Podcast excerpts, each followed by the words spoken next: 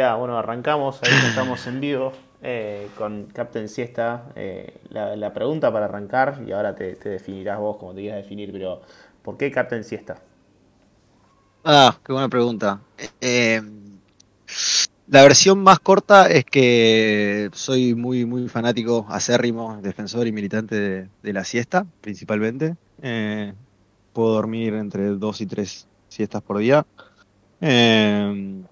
Y ahí surge un poco el, apodo, pero yo antes de, ser capitán siesta tenía un nombre que era siesta en el PQOD, eh, que es por una, es por una canción eh, de, mi ex profesor de guitarra. Eh, y básicamente es una canción que habla un poco de eh, Moby Dick, el capítulo en el que decide quedarse durmiendo una siesta en el barco y dejar de cazar la ballena.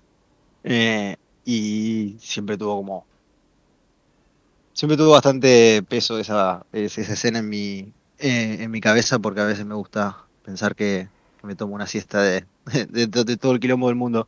Eh, y después el Capitán Siesta es una segunda variación, de hecho.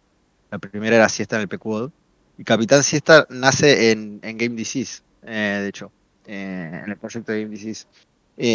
un poco ahí dentro de la comunidad, o sea, yo primero a Game Disease arranco como coleccionista y, después nada, a medida que, se va dando las cosas dentro de la comunidad, eh, por los distintos roles y, la manera de ser, ahí, ahí nace eh, Captain Siesta. Eh, un poco el, el, ethos de Game Disease es el We Are Not Gonna Make It, eh, como llevándole la contra al Wack Me de We Are Gonna Make It. y yo jodía muchísimo, muchísimo con eso y ahí ahí quedó el, capitán. ¿Te molesta el eh, desmesurado? ¿Por, ¿Por, qué contra el Wagner, digamos? Eh, porque Game Disease es una como una respuesta a toda la ludopatía y, y positividad tóxica que, surge más que nada en el, 20, 2020 y 2021 en el mundo de NFTs, que ahí salen todas estas frases eh, que muchos conocen, como el WACME.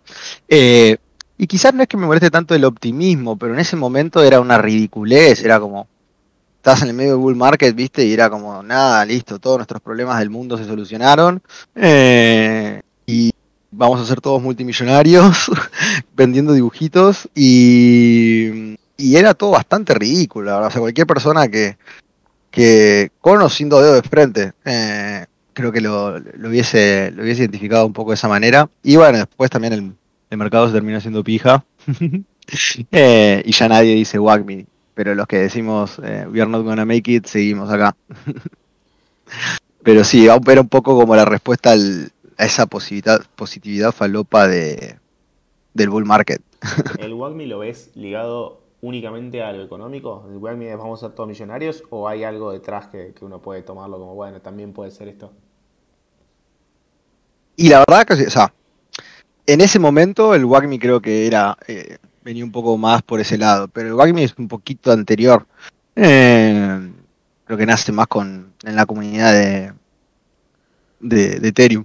Eh, y, en ese sentido sí, hay, hay un We Are Gonna Make It. es decir, empezar a tener las herramientas y la capacidad de poder tomar control sobre las finanzas de nuestra vida es un WAGMI. hay, hay, hay luz al final del túnel. Pero bueno, en el contexto del bull market, ese WACMI se, se, medio que se vuelve muy bizarro. Aprovecho que trajiste a Indicis para preguntarte y que cuentes un poco más en detalle de qué trata Indicis, cómo surge. Eh, Game DC primero surge como un proyecto de Frenetic Void, eh, Oxígeno eh, y Milton Sands, que son tres artistas, eh, son tres criptoartistas de, de acá de Argentina, y son, son pioneros dentro de todo lo que es el mundo de, de NFTs. Eh, para que te hagas una idea, antes de que, surja toda la posibilidad como de poder eh, mercantilizar y comercializar el arte digital que antes existía básicamente y había que trabajar gratis. Eh, ellos estaban muy muy metidos en, todo el mundo de nada del renderizado 3D. ¿Te acordás cuando se habían puesto de moda todos los filtros en Instagram? que vos te grababas y se te hacía todo un filtro loco. Ahí es como nada, los chicos empezaron a, hacerse un poco más populares y cuando, cuando surge la posibilidad de, de, tokenizar el arte e introducirlo a un mercado, con un mercado secundario, con royalties y demás, es medio como que se, pegan todos el salto a, a, este mundo y empiezan a, a mintear su arte. y, bueno, es cuando de repente, digamos, cambia todo, porque pasan a ser, digamos, como exponentes mundial. Hoy Frenetic está más o menos en el... Si, hay, hay una lista que se llama CryptoArtist.io, eh, que te toma distinta data, el volumen de ventas, etcétera. Hoy Frenetic está número 70 del mundo. Eh, Milton estaba a 130, una cosa así, y Oxígeno estaba atrás. Eh, estaba 134, ponele. Eh, algo así. Entonces, lo, lo, que es muy loco es que ellos tres son, son, son bastante gigantes y, relevantes en el mundo de, del criptoarte. Y nada, por ahí acá en Argentina todavía no, no, digamos, no, eso no es tan conocido. Pero ellos también ahí forman CryptoArg, eh, que para todo aquel que no conoce, CryptoArg es un colectivo de artistas de Argentina. Eh, y bueno, nada, empiezan a tener una relevancia a nivel mundial, se transforman en referentes. Eh, hoy a CryptoArg, por ejemplo, lo, lo, llevan a, distintas muestras, salen en distintos libros. La verdad que la exposición que tienen es enorme. Y con toda esa exposición sale esto que te digo del mundo ludopático, se empiezan a encontrar con gente que, que nada, que de repente, viste, tiene como, mucho dinero y, quiere hacer cosas con su arte y quiere empezar a meterse en, la vida del artista y, eh, y, en el mercado y bueno, ahí ellos como que empiezan también a, ver todo esto que pasa. Fue la época de Beeple, eh, que vende el 5000 Everyday y algo así por 69 millones de dólares y ahí es que revienta todo. Eh, y cuando revienta todo, ahí es que ellos se juntan y como son artistas, eh, buscaron como la manera de poder materializar de alguna manera todo, todo, todo eso que estaban viviendo y ahí nace Game Disease. Eh, que, que, un poco Game Disease es un, como todo un universo eh, colapsado por la, el exceso de, ludopatía que generó el, el, mundo NFT y, demás. Entonces por eso jugamos mucho con la avaricia, con, el casino, eh, con la enfermedad, eh, con la degeneración y todo ese tipo de cosas, porque son cosas que vivimos, de hecho, estando en, este mercado y en este mundo. Eh, porque por, por tras bambalinas hay, hay muchas cosas que son muy, muy cuestionables de, de, NFT, por más que además también hay muchas cosas que le cambiaron la vida a un montón de personas y para bien y, y le dieron la posibilidad de vivir de su arte, que es algo épico para cualquier artista. Vos hoy, ¿qué rol tenés dentro de Game? Eh, ¿Vos en algún momento hiciste arte, haces arte o te tomás otro rol? No, eh, yo jodía mucho con el Photoshop. Mi arte más grande es el shitposting y los memes. Eh, pero, pero no, yo dentro de Game Disease trabajo como project manager. y mi rol más que nada es estar ahí un poco en la coordinación de, todos los distintos proyectos, de la comunicación entre, las distintas áreas, eh, en darle seguimiento a que las cuestiones eh, traten de, salir a tiempo, que a veces se puede, a veces no.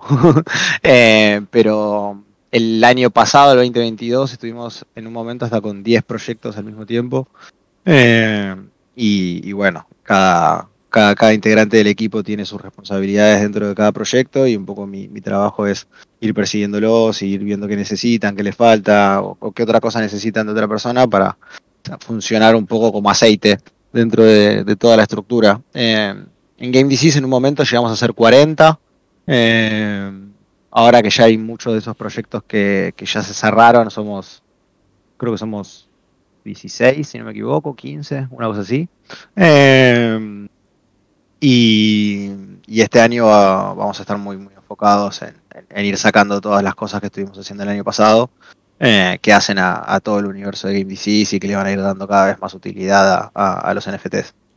Hablando de utilidad de NFTs eh, y, trayendo también un tema que está muy, muy así en boca de todos. aparte de un gran me encanta decir Me muteamos ahí a Pepalote. En todo caso, quieres hablar, después nos pedís la palabra. Eh, no, hablando de un tema de trayendo un poco el tema de colación de lo que habla todo el mundo hoy en día, inteligencia artificial. Y, vos estás hablando de NFTs y estás hablando de algo que adquiere valor. Y la pregunta es, eh, ¿crees que hay valor en un NFT generado por una inteligencia artificial? Eh, obviamente cuando se trate de un NFT que, representa una obra de arte. Es, una muy buena pregunta, de hecho, lo que estás haciendo y estuvo como en debate. Me acuerdo hace poco Tomás García también trajo algo a colación. Em, a ver, todo depende, digamos, cómo, cómo se presente. Eh, digamos, si vos presentás una... Yo he comprado colecciones de inteligencia artificial, eh, las, colecciono, las tengo por ahí guardadas em, y, me gustan y, la verdad que hay, gente que es muy, muy grosa con el prompt que yo les digo que son prompt artists, que el prompt es como esa, esa orden que le das vos a la inteligencia artificial para, para que genere lo, que vos estás buscando generar. Y hay gente que la tiene clarísima y hace unas cosas increíbles. Eh, ahora, vos después puedes tokenizar eso, sí, perfecto. Depende cómo lo vendés y cómo lo expones al mercado. Si vos lo, lo expones como, es algo, como algo que hiciste vos, y la verdad que me parece bastante deshonesto y eso debería impactar de alguna manera. Eh, ahora, Después, los artistas eh, pueden usar la inteligencia artificial para un montón de cosas. Por ejemplo, nosotros la hemos usado miles de veces. Em, por ejemplo, a la hora de querer componer una escena o una, determinada imagen, eh, uno puede usar digamos, la inteligencia artificial para que te, sirva como inspiración. Por ejemplo, eh, dentro de Game Disease hay mucho, hay, todo un microuniverso que es las alcantarillas, donde viven las ratas. y nosotros para, para generar como distintas ideas que después iban a quedar plasmadas en un cómic, le, tirábamos frases a la, a la inteligencia artificial. Eh, como no sé, mostramos un congreso de ratas discutiendo en, el, eh, en, las alcantarillas. Eh, entonces ahí empiezas, la, inteligencia artificial te genera distintos escenarios y composiciones que, con las cuales vos después puedes trabajar una pieza.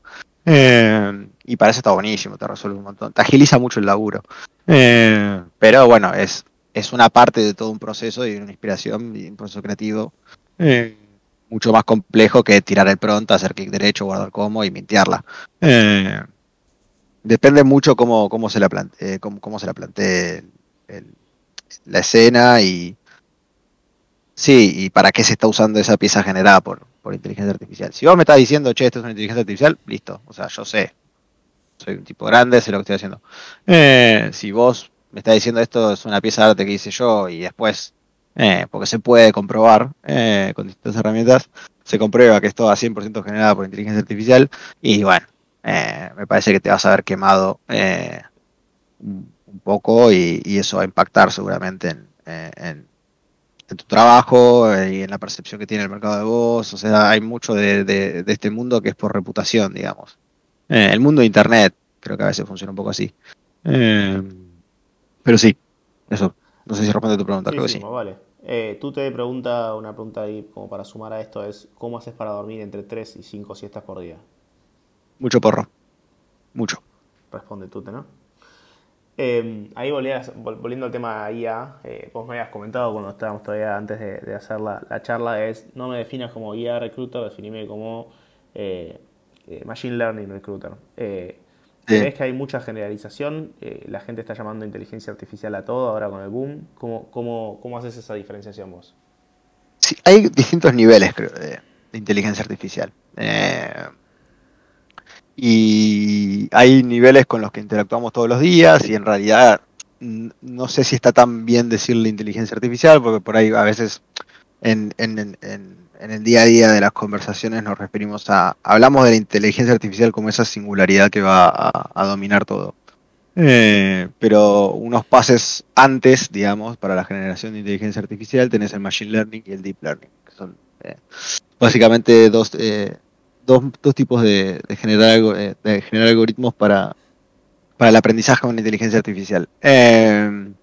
y a veces es como que cuando vos hablas de AI o inteligencia artificial o de blockchain, la gente suele poner todo en la misma canasta, eh, sobre todo en lo, que es a la hora del, mundo de los desarrolladores. Eh, entonces, como sos una cosa o sos la otra, eh, entonces a mí me gusta, por ejemplo, como te dicen Crypto Recruiter. Bueno, pero ¿para qué es Crypto Recruiter? tipo, me gusta como tratar de ir un paso más atrás y, manejar un concepto que es el más general y es, y es, el más bajado a tierra y pragmático con el que yo lidio todos los días. Porque las personas que desarrollan inteligencia artificial son Machine Learning Engineers, eh, también apoyados por Data Scientists, eh, apoyados también por, equipos de, eh, ingenieros de datos, de data engineers. Entonces es como, sí, si bien por ahí Machine Learning es al estar desarrollando el modelo es el que está más cercano a, la realidad de la inteligencia artificial, mm, en particular a lo que hago yo, yo me paro más en la parte de Machine Learning. Después, bueno, están los data scientists, está el data engineering y demás. Eh, y los tipos de machine learning que busco yo eh, hace, desarrollan muchos modelos para la interpretación de eh, datos en la blockchain. Sobre todo cuando se, se busca la detección de anomalías o de patrones o de agentes maliciosos. entonces, por ahí uno dice inteligencia artificial y ya, viste, tiene como, se imagina la, singularidad que está ahí, la matriz madre que te habla y, va a sacarnos a todos y nos dejar sin laburo. Eh, después, en la realidad pragmática del día a día, es como todo eso está un poco más segmentado. Eh, y dentro de lo que hago yo es más que nada eh, Machine Learning, que la diferencia principal que tiene con Deep Learning es que eh, el, Machine Learning es un paso anterior, digamos, eh, en lo que es la generación de, categorización y clasificación de datos, el, dentro del proceso de Machine Learning es un poco más manual, es decir, hay, hay un paso previo de alimentación de ese modelo. Y en el Deep Learning es el, modelo ya llega a aprender y a clasificar por su cuenta, entonces es como que tiene un paso extra de, de complejidad. Pero no sé si te mareé mucho. No, estuvo muy, eh, Pero, eso es más o menos un poco como lo Y después lo mismo aplica para cripto o blockchain. Eh, la realidad es que el, desarrollador, el que te dice es blockchain dev, no es que nada más hace Solidity. Eh, por ejemplo, solo sabe programar en Solidity y solo sabe hacer smart contracts. seguramente es una persona que tiene otros conocimientos con los cuales hace otras cosas en ese contexto que interactúan con una blockchain por ahí. Después sí, tenés los desarrolladores propiamente dicho de blockchain, que son los que, eh, digamos, están desarrollando las aplicaciones y los features de, en el lenguaje particular de, esa blockchain y demás, pero es, es como otro universo completamente distinto. Eh, ah, sobre todo lo que hago yo. Me imagino que entre siesta y siesta haces entrevistas. La pregunta es, ¿cuáles son las red flags que detectas rápido que decís, esta persona claramente no va para esto? Eh, hay un concepto que me gusta mucho a mí que es, eh, no me equivoco, es de creo que es de que, que, es el alma bella. y el alma bella es la percepción que tiene la persona frente a los problemas que le rodea. entonces, algo que hacemos mucho es apretar y preguntar sobre situaciones conflictivas, situaciones digamos, de problemas, de crisis, etcétera, eh, y tratar de ver, bueno, cómo es que se, que, se resolvió. Eh, y ahí, en, la respuesta a esa pregunta, si le prestas atención a, cuál es el rol que pone esa persona eh, en, el problema, cómo si habla, si habla como en equipo, si habla como lo resolvió en equipo, o si habla de que el problema lo hizo otro.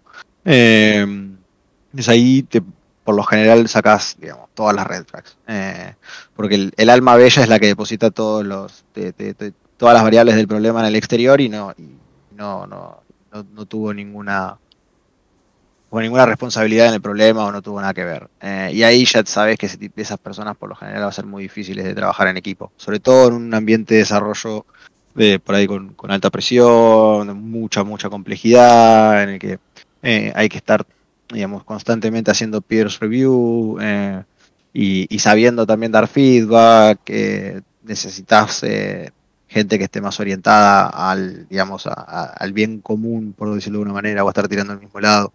Entonces, eh, una persona que, que se desliga del problema en el que está involucrado. A ver, vos, puedes no haber tenido nada que ver.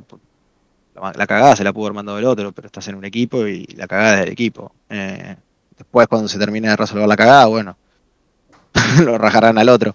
Eh, pero, pero eso es una, esa, por lo general, lo que yo más atención le presto. Después, yo la verdad, si codea bien o no, ni idea. Eso lo va, lo va a evaluar otra persona. ¿Crees que la inteligencia artificial va a destruir más trabajo del que crea o, va a ser viceversa? ¿no? Digo, porque muchas veces pasa que con avances tecnológicos está el miedo, esa como la, sensación de que va a existir desempleo a partir de un avance. Y eh, en este caso, más visible que nunca, uno ve que hay muchas tareas de todos los días que pueden ser brutalmente automatizadas. ¿Crees que va a existir un fenómeno de ese estilo o crees que esto va a terminar, como muchos otros avances previos, eh, generando más oportunidades de las que hoy hay. No, yo creo que va a destruir muchísimos, muchísimos trabajos. Eh, también a cierto costo, eh, porque seguramente vaya un, un periodo intermedio en el que realmente la tarea a, a realizar en cierto nivel es de peor calidad si fuese supervisada por un humano, pero eventualmente como funciona esto, todo se reentrena y mejora. Eh, creo que a veces por ahí el problema no es el ratio con el que la tecnología elimina trabajos, sino la capacidad de reentrenamiento de las personas que se quedan sin trabajo. Eh, que quizás ese es un poco el, foco que deberíamos eh, tener. O sea, la realidad es, ¿la inteligencia artificial va a destruir trabajos? Sí, lo va a hacer mierda. O sea, yo ya por ahí lidiándola un poco todos los días, hay, muchísimos trabajos de, sobre todo en lo que lo que gira a nivel redacción que van a ser bastante afectados por todo lo que es eh, los modelos de lenguaje de procesamiento del lenguaje natural lo que llaman en, en, AI se dice NLP em, y ahora eso quiere decir que va a destruir todos los trabajos no porque la realidad es que siempre en cierto punto va a haber va, va a estar la necesidad de una persona capacitada en supervisar ese trabajo eh, y en, definitiva formar como una última línea antes de, que, de que eso pueda llegar como a, producción, digamos. Eh, pero sí, sí, sí, sí, para mí no, no, hay mucha duda. Eh, muchos trabajos más que nada por ahí operacionales, trabajos relacionados a, por ejemplo, customer support eventualmente va a ser 100% AI. Eh, y va a haber un equipo muy chiquito que va a estar por ahí más que nada enfocado a eh, hacer análisis y reportería y, cuidarse de desvíos. Eh, entonces, el punto es el reentrenamiento de las personas que se quedan sin laburo. eso es lo jodido. ¿Qué, les enseñás? Cuando arrancamos ahí en la charla y, y, mencionaste un poco por qué nacía Game Disease, eh, mencionaste esta positividad eh, como negativa, esta positividad peligrosa que había en, eh, el hype de 2020 con respecto a cripto. Hoy se puede ver una euforia importante en torno a inteligencia artificial, pareciera ser que es el tema del momento y que viene a instalarse. ¿Crees que hay una euforia temporal o que el, el, estado de situación de hoy es solo el principio? la realidad es que yo al principio pensé que era un poco una euforia temporal, o sea, estaba, más de ese lado, como más escéptico. Eh, pero después, viste, van sucediendo cosas y van apareciendo cosas que te, hacen replantearte un poco todo. Eh, ya con Dali estaba pensando, bueno, chao, los diseñadores gráficos van a quedar sin laburo. Eh, pero bueno, después vi a los diseñadores gráficos reinventarse con el uso de la inteligencia artificial y sacar cosas muy buenas más rápido. Entonces dije, ah, bueno, no, es tan terrible. Pero, qué sé yo, ahora sale ChatGPT, viste, y se te llena el culo de preguntas, eh, que es un poco lo que, me, pasó, sobre todo yo por ahí la uso bastante, eh, en mi trabajo por ahí a veces se involucra, tengo que escribir mucho, eh, tengo que redactar mucho o tengo que sintetizar mucho, y la realidad es que ahora con ChatGPT ya me olvidé cómo escribir un mail. Tengo que, si tengo que escribir un mail entero yo, me vuelvo loco, ya no puedo. y si esta es la versión que tiene 1% de toda la data que tiene la próxima versión, no me quiero ni imaginar cómo, puede seguir evolucionando. Eh, lo que sí es relevante igual mencionar entre todo este un poco que quizás a veces no suena tan lindo, es que la robótica está mucho más atrasada que la inteligencia artificial. Entonces, eh, tenemos más esperanza de la que creemos todavía. Pero la verdad que ya Dali me asustó mucho, la pude digerir. ChatGPT me asustó bastante, la empecé a aplicar en mi día a día y la verdad que, sí. Eh, hay que ver cómo, cómo nos profesionalizamos más en el uso, con el uso de la inteligencia artificial, porque ahí por ahí empezás a tener eh, un diferencial en el, mercado de talento. Eh, una persona por ahí que está optimizada por inteligencia artificial versus una persona que no puede ser muy buena, eh, pero no, no, sabe optimizarse tanto con inteligencia artificial, por ahí produce menos una de la otra. Había una, frase ahí que aparecía bastante de re cliché, ¿no? Pero decía como, como que no te va a reemplazar una, una inteligencia artificial, artificial, te va a reemplazar una persona que esté utilizando inteligencia artificial. Claro. Eh, lo que tiene que por ahí antes esa, esa persona necesitabas muchas más y ahora solo necesitas un par. Eh, pero todo gira en la, en, la, optimización de costo, en la, optimización de esfuerzo. Eh, Hacia futuro. Ahora vamos a.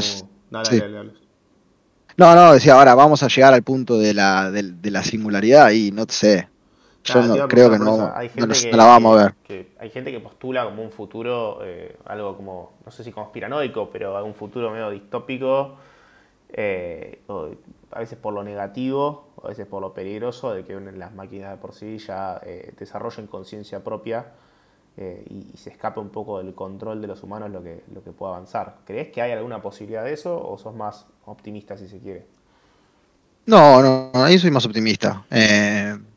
Eh, a, veces no soy tan catastrófico con, la humanidad. Eh, siento que, o sea, eventualmente la tecnología en sí misma no es eh, ni buena ni mala, es el uso y, el interés detrás del uso. Eh, y no sé, por suerte por ahora no nos volvimos a tirar bombas atómicas y la usamos para generar energía nuclear. Eh, y de la misma manera por ahí lleguemos a un punto de crisis muy alto con inteligencia artificial, en el que tengamos un tiempo en el que nos matemos un poco entre todos, pero después eh, volvamos al equilibrio. Eh, depende mucho de, cuál, cuál, es el, como el contexto y la crisis de ese momento, cuando llegue es, es todo un poco medio cíclico y como medio un péndulo, ¿viste? O sea, hay, momentos, de crisis, momentos de prosperidad, momentos de crisis, momentos de prosperidad. Yo creo que va muy probablemente vaya a haber un momento de crisis que esté como donde la, inteligencia artificial tenga un protagonismo bastante grande, pero, pero creo que después como confiando en el, en el futuro de la humanidad, eh, se va a poder estabilizar y, y, va a evolucionar a otra manera que por ahí ahora no tenemos ni la capacidad de imaginar. Ahí Fernando pregunta algo que ya habíamos charlado, ¿la IA nos va a reemplazar a los creadores de NFT? Eh, no, para mí no. Eh, hay que ver a veces. Una cosa es el, digamos, el, NFT y después el, el, artista y otra cosa es el arte, digamos, en sí mismo. Eh, yo creo que, va, por lo menos como lo digo yo, que soy coleccionista, a mí me gusta principalmente coleccionar arte de humanos, digamos, que lo hayan hecho con sus manos. Eh, y siempre hay como un, hay un motivo un poco más allá de atrás de por qué coleccionar a, un determinado artista. Hay gente que por ahí, nada, se compra un NFT porque después lo quiere flipear y lo quiere vender, pero después por ahí hay gente que se conecta con la historia de un artista o eh, la, eh, su, arte le, resuena el impacto de una manera. también muchas veces la posibilidad de, de, coleccionar a través de NFTs es que tenés, llegás a tener un contacto un poco más directo con, el artista eh, en cuestión. Eh, y hay todo un, vínculo humano alrededor de, del acto de coleccionar, de, la apreciación del arte, que no sé si puede ser 100% reemplazada por, por una inteligencia artificial. Por ahí un día de mañana sale un artista en Twitter random que está todo generado por inteligencia artificial y, la gente flashea que está comprándole tipo como un Murat Pak, que es un artista de NFT muy famoso que es anónimo. Eh, y por ahí entramos todos como unos boludos, pero bueno, qué sé yo. Eh, la verdad que lo veo muy difícil. Ahí, no sé, a mí también por ahí en lo personal me dio la posibilidad de, estar en contacto directo y conocerlos y, de, que eso termine en, experiencias físicas de la vida real que por ahí no hubiese tenido de otra manera. Eh, entonces, por ahora creo que no. Contundente la respuesta, bien, completa. Eh, el, tipo no, se queda con la. te da una explicación más elaborada, un tipo que, desarrolla. ¿eh? Estoy loco, bro. pregunta ahí, Matias Marco: ¿cuándo Marketplace Game Disease? ¿Cuándo Marketplace Game Disease? Y si no me equivoco, ahora estamos muy ocupados con una sorpresa que vamos a estar anunciando estos días, eh, de, algo bastante, bastante, bastante copado. Eh, que está, estamos prestándole mucha atención a eso. Y, el otro día corrimos un poco las fechas por eso y creo que el marketplace va a estar más o menos en junio, algo así era. Eh, sí, creo que junio, julio. para el que no tiene ni idea de lo que estoy hablando, vos en, al, coleccionar dentro de GameDC puedes eh, stakear tu, NFT que te va a dar, eh, generar tokens y esos tokens los vas a poder utilizar en distintos juegos que, va a haber dentro de la página y más adelante también lo vas a poder usar en un marketplace que va a ser nuestro para separarnos así un poquito de, OpenSea. Además de que le vamos a agregar un montón de cosas muy copadas en las que estuvimos laburando de, de merch entonces, eh, vamos a estar haciendo una línea de cómics, eh, estamos haciendo una, línea de ropa, eh, tenemos toda una línea de como de figuras de acción, tipo así chiquititas de los personajes. Va, chiquititas, hay una que tiene como 15 centímetros, es, bastante alta. y todas esas vas a poder interactuar con, eso en, nuestro marketplace. Y la, pregunta ahí es, ¿cómo te diferencias de un OpenSea con el tamaño que tiene y con el volumen que maneja? Eh, más que nada a través de royalties. Eh, un poco lo que tiene es que hoy OpenSea es el, eh, ¿cómo se dice? El, es el marketplace principal, es el monopolio, es el que, el que lleva un poco toda la batuta, el que mueve el volumen. Eh, y lo que tiene es que hay muchas veces que, que en el, como esta industria es muy nueva, hay como muchas decisiones muy importantes que se toman muy rápido sin realmente evaluar el, impacto que puede tener o el costo o si sigue en línea del ethos principal de, todo este todo este mundo. Entonces hay como una tendencia digamos a de, los artistas y de las colecciones a, hacer lo suyo digamos no a tener su propio canal eh, que no me parece mal digamos toda empresa tiene como su propio canal de venta y sus distribuidores y, sus partners. Eh, y dentro de ese propio canal la completamente independiente de toda la actividad o todo lo que eh, suceda en, OpenSea y mm, OpenSea no se lleva ese, creo que ahora está en 2,5%.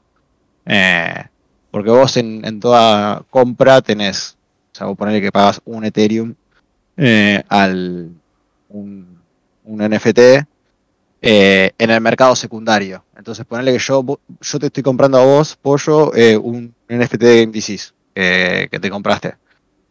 Pero vos lo listás a un, a un Ethereum, ponele, pero vos cuando lo vendés no recibís un Ethereum de esa venta, sino que hay un 2,5% que se lo lleva OpenSea eh, por ser el marketplace, y después hay nuestras royalties creo que son del 5, eh, no, eran menos, eh, creo que creo que también 2,5 o 3%, eh, que es la royalty de Game Disease, que son es como esa una comisión que, que, que ya está dentro del smart contract y es así ad eternum. Eh, entonces, ¿qué pasa? A veces OpenSea de repente jode, la cambia, la sube, te saca la tuya, eh, y vos no querés, digamos, o sea, vos tenés como ya un contrato, de alguna manera.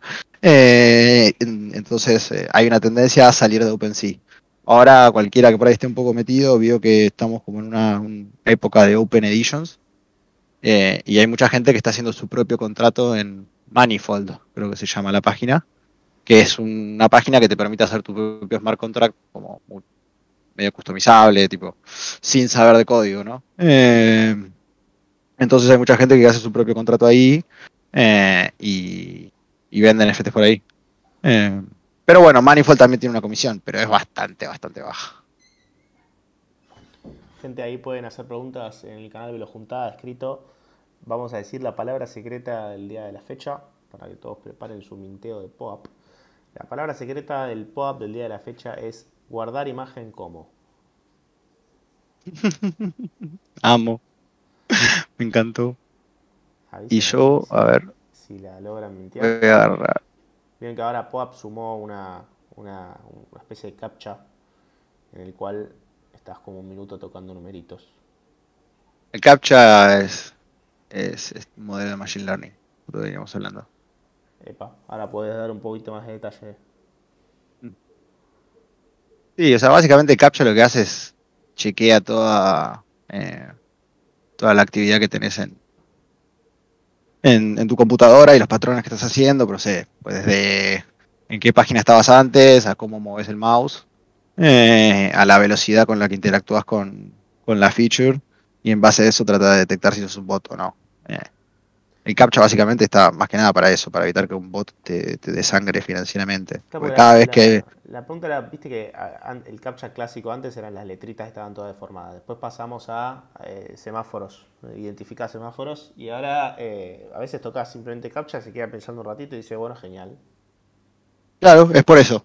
Eh, digamos, los primeros que eran así con las letras medio se, empezaron a hacer muy fácil de vulnerar con, de vulnerar con lo que se dice computer vision, eh, que es también otra rama de, todo este mundo. Eh, y después, eh, ya con, a medida que se fueron volviendo mucho más complejos y también tienen más capacidad de procesar más data, empiezan a procesar todo, no sé, la actividad que tenés en, en, la computadora y en base a eso ver si sos un bot o no. También ponele a veces esos captchas, a veces si los clicas muy rápido te, hace el challenge y el challenge es la parte que elegí las imágenes. Eh, que las imágenes por lo general tienen una edición eh, que no sé si viste que en su momento se había viralizado el buzo anti-AI, eh, que vos te lo ponías y la cámara no te detectaba. Hay algo que se llaman patrones de desafío que te permiten como vulnerar, pararle el, carro a un modelo de computer vision que está viendo si la foto es un semáforo o no, porque el semáforo dentro de la foto tiene una composición en la imagen con un patrón para romperla. Eh, pero bueno, todo eso está como todo el tiempo evolucionando y desarrollándose. O sea, después hay, los algoritmos mejoran y hay que cambiar el patrón de defensa y, y es todo una pirámide. Y no me refiero a un Ponzi. Hay tantas cosas que creí, que creí que iba a escuchar y aprender en esta de los juntada. No esperaba aprender cómo funcionaba el captcha, la verdad. Así que es una linda para llevar. ¿Viste? Una caja de Pandora. Una caja de Pandora. Eh, te das preguntas así más como eh, cortas. Ahí vamos a ver quién mintió, quién no. Eh, los numeritos. Ah, están todos con los numeritos. Y sí, son eternos los numeritos. Hay que llegar hasta el mil. Em, ¿Qué opinas de los hilos de Twitter que dicen no le estás sacando suficiente provecho a ChatGPT. Te cuento estas 10 X. No, bueno, ahí es. Eh, ¿Cómo se dice? El fucking clickbait de, lo mismo. O sea, de, siempre. Eh, de que como los thumbnails de, YouTube, que está ahí una persona y dice las 10 peores cosas y el, ¿cómo se dice? y la cara exagerada o ese tipo de cosas. Es como se llama, es una técnica que se llama, si no me equivoco, eh, Direct Response, eh, que es una estrategia de marketing que básicamente busca generar una respuesta directa rápida en, la persona. Entonces, y el, formato de 10 cosas que es por lo general ya te dice que, bueno, es un número es un número redondo, eh, no es tan grande, es un tipo de top con el que psicológicamente estás acostumbrado, sabes que es de corta duración. Entonces es una trampa de engagement, al fin y todo, pero como ahora está en boca de todos ChatGPT, tenés el 10 cosas sobre ChatGPT, pero qué sé yo, ni idea. Eh, viste que entras a YouTube y tenés el top 10 de todo lo que sea. Es un formato para farmear engagement. Eh, sí, está todo bien con, la, con, todos, pero eh, por lo general te, no te, dicen, te dicen unas boludeces tremendas. ¿Cuánto pedirías, para ¿Cuánto pedirías en un trabajo donde te exigen ir a una oficina? Uf, Uh, no, pará, me matás. Eh, ¿Cuánto pediría de plata? Sí, digamos, puede ser plata. ¿Tengo que ir de lunes a viernes? Equivalente, no sé, en activo. Quiero un avión privado, está bien, es válido también. Eh, uf. Lunes a viernes. No, tiene que, por ahí tiene que ser tremenda oficina. Tiene que ser tremenda, tremenda oficina mal y tiene que estar muy cerca de mi casa. Eh, si me tengo que subir a un transporte que me lleve, ya sea manejar o lo que sea, más de 10 minutos, eh, no, no hay plata que, me saque. Porque pensaba, mono, yo tengo la oficina al lado de, mi cama, ¿entendés? Entonces es como, está todo bien, pero no hay plata que valga tocar la X de Google Hangouts y acostarse en la cama. A menos que de repente la oficina tiene una cama tremenda, un siestario súper cheto, por ahí me quedo a vivir ahí. ¿Existe para vos, siendo que sos una persona que está súper metida, que está tuiteando todo el día y que, tiene, eh, digamos, tal vez eh, muchos vínculos, muchos afectos dentro de lo que es el ecosistema cripto, etcétera. ¿Existe para vos el equilibrio eh, trabajo-tiempo personal o son, es todo parte de una misma cosa? Eh, uf. Y justo ahora me agarras medio en una secuencia medio que no. Me trajiste, me traes en una medio en la que no, o sea, es una práctica en realidad, ¿viste? Es, eh, la, realidad es que este espacio tiene como un ritmo y una vorágine y, y, cambia todo tan rápido en la que te desconectás. Te desconectás de Twitter una semana, volvés y no entendés qué carajo está pasando, ¿viste? Eh, pero yo creo que se puede, se puede lograr, pero es como una, es, es una decisión como voluntaria, como, no sé, como cuando decidís tener un hábito sano. Eh, tener momentos de, de, meditación y contemplación de a la nada misma es fundamental porque es, es, una ilusión creer que si estás todo el tiempo enganchado vas a estar realmente funcionando al, o, siendo más productivo, porque a veces hay mucho que de lo, por ahí de, de, los pensamientos más importantes que te van pasando un poquito en el backend, viste, como eh, a un nivel un poco más inconsciente y, y, si no tenés ese momento de quedarte mirando una hoja eh, pensando en la nada, eh, hay, hay distintos, hay una cierta profundidad del pensamiento a la que no vas a alcanzar. Entonces es medio mentira que, que, estar todo el tiempo conectado a 220 eh, es lo mejor que puedes hacer. Es un poco lo que te quieren vender. Pero, eh, pero la realidad es que necesitas, digamos, todos esos momentos más de, no sé, de no sé, hacer ejercicio, meditar, mirar a la nada, eh, dormir la siesta. eh, llegando hacia el final, siempre las veces juntadas hago una pregunta que, que es eh, una persona que sientas que te. Bueno, no es una, pregunta, es como nombrar una persona que sientas que te inspira o te ha aportado muchos aprendizajes. En tu caso, eh, vi y soy consciente de, de, la cercanía que tenías con Farcas. Quiero que, que, cuentes, por si alguien no está al tanto acá, y a la vez para, para que cuentes un poco en qué sentís que Farcas te ha aportado aprendizajes a vos. Y, bueno, en líneas generales también quién fue Farcas y, por qué te parece importante. Y eh, Farcas un poco eh, lo que me pasó con él es cuando yo lo conocí, eh, él, ya estaba transitando la enfermedad, además en un momento se empezó a sentir mucho mejor eh, y, después de la nada como que le volvió todo, eh, todo junto. Y, el, loco tenía como una manera muy sencilla de, de, de, bajarte a tierra, ¿entendés? Entonces yo a veces por ahí me juntaba con él y venía con todos mis mambos, qué sé yo, y, eh, y yo soy una persona súper quejosa, todo el tiempo quejándome, me encanta quejarme. Eh, entonces por ahí de repente yo estaba en, en, mis rollos o estábamos hablando de cosas que íbamos a hacer y, y por ahí como preocupados por el tiempo, etcétera, y a veces te echaban solo con una mirada, viste, te bajaba a tierra de una manera increíble porque era un tipo que ya había asumido que se iba a morir. Eh, y incluso en, en, en, en, esa asunción todavía encontraba lugar para ser feliz, que era lo más loco de todo. Eh, porque el chabón era genuina, el estaba genuinamente feliz. Eh, no es que era una. Obviamente que tenía sus momentos en los que. en los que tenía que aceptar que. que nada, lo que, lo que le iba a pasar y que le generaban momentos de tristeza, pero no era un chabón que esté sufriendo la muerte. Eh, ya sabiendo que la tenías a la vuelta de la esquina, ¿viste? Eh, ya te habían dicho que te quedaban tantos años, lo pasaste, te decían que te habían quedado tantos meses, lo pasaste y, eh, y él ya sabía que cada día, que genuinamente cada día que tenía él era, era un regalo. Eh, entonces, cuando ves una persona que vive de esa manera, eh, por lo menos a mí me replanteó un montón de cosas. Y, sobre todo cómo me, por ahí cómo me relaciono, cómo veo la vida, de qué cosas me preocupo y de qué cosas no me preocupo. Una, algo muy lindo es que por ahí me, me ayudó a, a, no preocuparme por, por las cosas tan mundanas y, empezar a verle quizás las cosas que yo más valoro en la vida. Eh, pero bueno, es como, es también esto, toda una secuencia, viste, como medio, medio rara. Eh, para el que no sabe, Farcas era, eh, era un criptoartista no era argentino, pero lo bautizamos argentino. Era mitad eh, húngaro, eh, un cuarto argentino, creo, y otra parte japonesa, algo así era. Eh, un quilombo bárbaro tenía. La familia viajaba mucho. Eh, y una vuelta se terminó agarrando leucemia. eh, justo cuando empezó la pandemia. Y, y, para poder pagar el tratamiento se empezó a meter en todo el mundo de, NFTs. Eh, pues fue más o menos en la época de esto de Beeple, que, que habíamos hablado antes. Eh, y de manera 100% autodidacta, encerrado todos los días en, el hospital, em, aprendí a usar las herramientas con una computadora que se caía pedazos.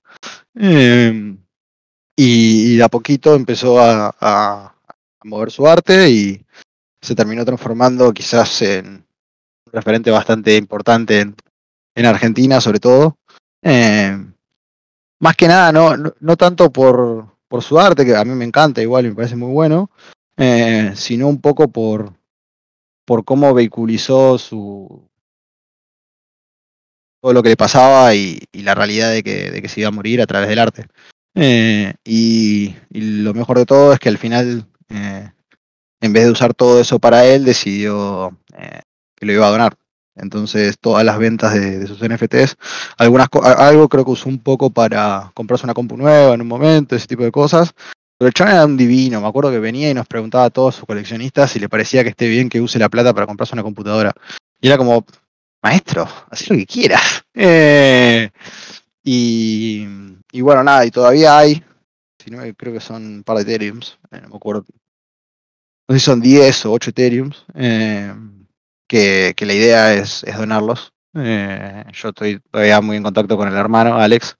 y en algún momento cuando, cuando todo eso valga más, eh, seguramente hagamos la, terminemos haciendo la donación. Eh, y bueno, esto es medio top secret, pero eh, estoy hablando con algunos artistas para ver si en algún momento hacemos un drop, como para poder hacer un poco más grande ese fondo y eventualmente que la, que la donación sea mucho más de lo que originalmente él creía que iba a donar, sino que, que pudimos hacer algún tributo o algo así en base a él para, para que tenga más impacto. Pero bueno, como está todo en Ethereum y Ethereum se hizo, se estroló, eh, estuvimos hablando y dijimos, bueno, por ahí, esperemos un poco eh, que, la realidad, o sea, no es una cantidad que puede cambiar el mundo, no es que va a salvar el mundo, pero por ahí si esperamos un poco podemos salvar eh, a más personas. además, bueno, también hay todas cuestiones familiares y del duelo y de transitar todo lo que pasó que, hacen que ahora por ahí estemos, no estemos tan activos, pero, pero sí estamos ahí planeando, charlando y hablando con algunas personas para más adelante. Eh, y cuando, cuando se pueda tener ahí un poco más de impacto y seguramente ejecutemos. ¿Y las donaciones a, a quienes eh, piensan? O sea, ¿tienen algún objetivo en cuanto a, la temática, digamos, en cuanto al tipo de... Eh, él antes de morir me dijo que, haga lo que quiera, pero la realidad es que yo sabía que él se la quería donar a, más que nada a niños que estén transitando la leucemia. Eh, entonces estamos ahí viendo. Pasa que es un tema que a mí me pone, me pone muy, muy, muy nervioso, ¿viste? Porque cuando se hay fundaciones y movimientos de plata y todo ese tipo de cosas, eh, es como que me, me, agarra la tara. Pero bueno, la, la, idea es ver cómo podemos, además quizás lo, lindo sería poder hacerlo de manera más directa, así sí, un poco más en línea de, de la descentralización. Entonces, eh, es medio raro ahí, pero sabemos que, por lo menos ese es el universo que... que ¿Dónde, ¿Dónde se puede encontrar hoy la obra de Farcas? Para que, que queremos ayudar, digamos. Eh, de niños que, que... ¿Cómo? Perdón. No, ¿dónde, ¿dónde se puede encontrar hoy la obra de Farcas? Y hoy cualquiera que busque, ponga Mr. Farcas eh, en OpenSea, lo va a poder encontrar. Eh, creo que su cuenta es Mr. Farcas Official. Eh, en Twitter es Official Farcas. Si lo buscan ahí, lo van a poder encontrar también. Y creo que tiene todos los links. y la colección de él se llama Más Uno Life Project. Plus One Life Project. Y si no, pueden entrar a, mi perfil de OpenSea, ponen Captain Siesta, entran a mi perfil de OpenSea, bajan toque y lo van a encontrar. Estábamos haciendo la página en su momento, pero bueno, no llegamos, lamentablemente. Para ir cerrando, eh, te hago una, pregunta que vos sueles caracterizarte por, ser un tipo de opiniones controversiales. Y, ¿Cuál es la opinión más impopular que tenés? La opinión más impopular que tengo. Uf, la puta madre. Eh, cuál dentro de todas. sí, es que. Me matás. eh, para mí hay que mear sentado. ¿Qué querés que te diga? Eh, No sé si es la más impopular. Ahí, a ver, gente o la más controversial, pero lo lamento por, por todo el género masculino. Yo me veo sentado y cada vez que alguien me dice algo o tiene un problema con eso, yo digo que Messi me ha sentado también. Eh, así que me siento que estoy completamente justificado. Eh, la verdad que me parece una opinión totalmente válida. Eh, no quiero decir que la comparto porque no quiero tomar eh, lugar, tomar posición. Pero ahí en Discord, por favor, vayan opinando porque es importante que tengamos un poquito de, A probar. de todos. Digamos, en, en tu vida pública, tu vida pública, perdón, no, tu vida privada. Puedes hacer un hilo de Twitter de los 10 mejores beneficios de mear sentado. Las 10 personalidades del mundo de la farándula que me han sentado. Eh, y, y por qué vos no estás meando sentado todavía. Eh, pero. No, creo que por ahora Eh, Voy el, con esa. mundo, el mundo cripto está lleno de. vende humos. ¿Te consideras uno? Sí. ¿Qué estuvimos haciendo a la última hora? Y un poquito. ¿no? Comercializándolo de forma gratuita. Eh, sí, sí, sí. A ver, qué sé yo. Es que en realidad en todos lados. Eh, eh, y además el argentino, viste, es, es, el, es profesional en todo. Entonces. Tenemos la capacidad de hablar de cualquier cosa como, como expertos. Así que. Sí. Está lleno de vendehumos, está lleno de scams, eh, eh, hay mucho biribiri y la realidad es que para todas las personas por ahí que no, que no están tan metidas en este universo, que no conocen tanto, quédense por ahí con los fundamentales de Bitcoin, eh, con las, las eh, los beneficios de Ethereum y, y después si quieren, cuando sean más grandes y viejos, se meten en, en otras cosas. Así lo veo yo. A veces toman muchas divergentes que están muy lejos de los fundamentos principales y decís, ¿qué carajo estamos tokenizando en este momento? Y si no hace falta. Ponele blockchain a todo. La consigna del momento. Sí, el otro día estaba. eh, unos chabones eh, estaban contándome un proyecto que es para tokenizar eh, eh, el real estate, pero no es que vos tokenizás el, el, el, el papel, la escritura de que sos dueño de la casa, sino que tokenizás tiempo compartido dentro del dentro del- de la propiedad y es como, ¿por qué estamos tokenizando el tiempo compartido si nunca funcionó? Hasta South Park hizo un capítulo entero de por qué no funciona el tiempo compartido. Eh, entonces, nada, a veces hay mucho ruido y, y en esos momentos de desesperación mejor enfocarse en las, en las palabras de Satoshi. Hablando de desesperación, la gente está desesperada por saber si vas a, a regalar un sticker, pequeño sticker, un Un dibujito. pequeño dibujito, un pequeño JPG digital. Dale, mira, voy a sacarle foto a, a- a la lista de gente que hay ahora. Eh, estuve sacando a medida que íbamos yendo, las pongo en una lista y las sorteamos. Y le mandamos un chiquito. Parece fenomenal. Un Alfredo, un Mimi. A ver si Masi vuelve a robar. Me parece A ver. fenomenal. ¿Qué lista? Ahí tengo la lista de todos. Querés, haces ahí Y después agarramos, de la charla, lo lo ahí en, en Velo Juntada y le mandás según tus tiempos cuando, cuando dispongas. Dale, obvio, obvio. Che, y mencionaste Buenísimo. a Satoshi recién, eh, antes de hablar del psico. Eh, y Sí. la pregunta final de la Velo Juntada, si en algún momento tuviste el gusto de escuchar una, es, es un clásico ya. Y es, vos estás en este momento en tu habitación, se abre la puerta, entra Satoshi, ¿qué le preguntas? Eh, por ahí me gustaría eh, preguntarle por qué se borró. O sea, siento que entiendo y, y por ahí todos nos podemos hacer una idea de por qué es. eh, lo importante es que el, que el fundador haya sido anónimo y que se haya corrido del medio. eh, sobre todo para mantener la- el espíritu de la descentralización, pero me gustaría como escucharlo desde sus palabras. Eh, por ahí desde su propia experiencia personal de qué es lo que le estaba pasando. Estaban, había alguien que sabía quién era. Es como, puedes hacer todo un policial atrás de eso, ¿entendés? Eh, aunque mi teoría es que era Halfini y, bueno, Halfini ya se murió. Eh, pero creo que le preguntaría eso, como, ¿por qué te borraste? Y que eso desencadene, digamos, en, en una charla filosófica sobre el rol del líder y, también en, su experiencia personal de qué es lo que estaba pasándole en su vida. Eh, a menos que de repente sea un grupo de personas y no, y no una sola persona.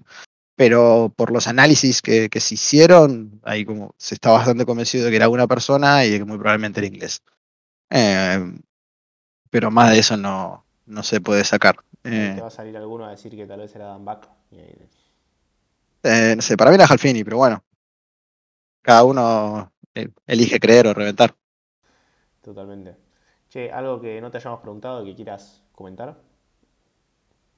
Ah, algo que no me hayas preguntado y quiera comentar. La eh. secreta del pop, para el que se, le, se lo perdió, guardar imagen como. Lo tocan ya mismo porque se quedan sin tiempo.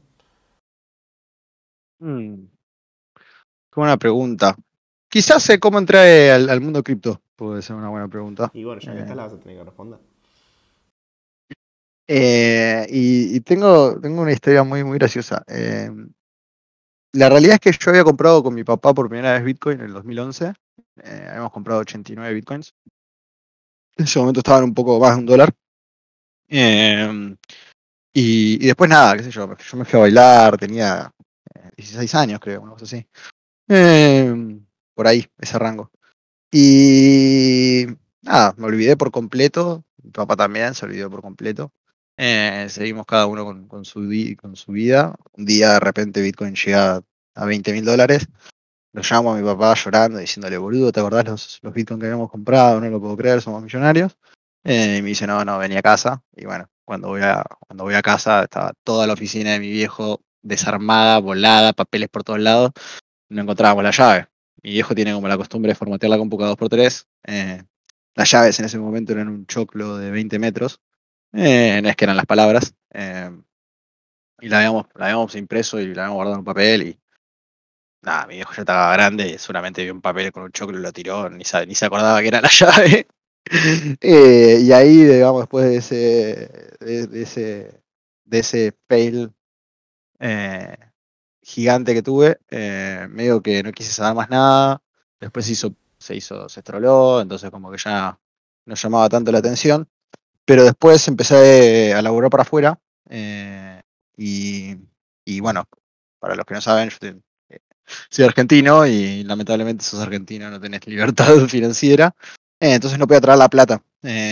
y ahí me acordé del loco que me hablaba todo el tiempo de Bitcoin, que era un, amigo, que era un petizo cuadrado, eh, con anteojitos, viste, todo nerd, y decís, nunca te di bola y ahora te necesito más que nunca la concha de la, pues yo el laburo lo había aceptado y ya había renunciado a mi laburo. Eh, entonces es como que iba a tener, iba a seguir cobrando todo, pero no iba a tener manera de meterlo dentro del país, o iba a tener que viajar afuera, cosas raras, viste. Y ahí lo, lo contacté y le dije, bueno, enseñame, meteme en el rabbit hole. Y ahí fue que, nada, que me empezó a explicar un poco todo cómo funcionaba. Y eh, yo hacía P2P en una página llamada Local Bitcoin, que no sé si sigue estando. Eh, sí, creo que sigue existiendo. Entonces lo, sigue existiendo, ¿no? Eh, y entonces, nada, agarraba esa plata, la pasaba a Bitcoin, de Bitcoin, hacía P2P y, la y, me hacía de, plata en Argentina para, para poder pagar el alquiler. Eh, y ahí caí en, en el rabbit hole, porque yo siempre fui un, poco escéptico eh, de la capacidad de gobierno y, todas esas cosas. no te diría que ahora soy un anarquista, pero no me gusta. entonces, cuando empecé a leer el, un poco más, terminé leyendo el white paper, aprendiendo todas las cosas que hay alrededor, decís, eh, entras en el, agujero de gusano y, acá estamos. es muy interesante, me imagino los días de duelo que debe haber habido eh, cuando esa cifra no aparecía. Tengo otra peor, tengo otra peor con Shiva. Eh, nada. Nada sale bien con Shiva. No, no, no, pero yo la había comprado cuando, cuando no la conocía a nadie, recién había salido. en, mi época de estar ahí buscando shitcoins. Y nada, me, falló la transacción, ¿no? un trauma horrible. Aparte es una gran historia de vida decir, no, ¿por qué sos millonario? No, bueno, compré Shiba. Eh, Y esa actitud tan aleatoria que tuviste de encontrar una, una shitcoin eh, insólita y que de golpe esa entre miles más. Sí, el tema es que después eso no se te meta como un virus en la cabeza. Eh, fue- muy difícil después, viste. Eh, se perdió mucha plata en la búsqueda de la próxima shitcoin. Eh, entonces, a veces es, es un virus que se te mete en la cabeza y, y, es una fobia a la pala tan grande que terminas. eh, lo, lo poco, lo poco que levantaste la pala lo usás para perderlo en shitcoins y entras en una espiral de, de mala muerte. Desde Velo desincentivamos públicamente la compra de shitcoins, gente de quien esté escuchando aquí. Eh, compren Bitcoin y Ethereum y, y Tank. Ahora se Esperen, Si no es tan Velo. cinco años mínimo. Sí, exactamente, va por ahí. Che, eh, Captain, la verdad, eh, un gusto tenerte acá, un gusto haber charlado con vos, gracias por sumarte. eh, y No, por eso ustedes. Siempre te esperaremos en este servidor, sos un tipo muy bienvenido. Gracias, a mí siempre me gusta venir a romper las bolas. Eh, así que ahora después en un rato eh, meto todos los nombres, los sorteo y mand- mandamos el psico al, al ganador. Esperamos el sorteo del. Eh, gracias a todos por sumarse y nos veremos jueves que viene de nuevo. Gracias Captain y espero que hayan tenido una bella jornada. Hermosa, hermosa. Además venía reenroscado con otras cosas y me vino re bien. Hermoso. Me alegro un montón, che. Te mando un abrazo, pollito. Abrazo para vos. Que estés muy bien.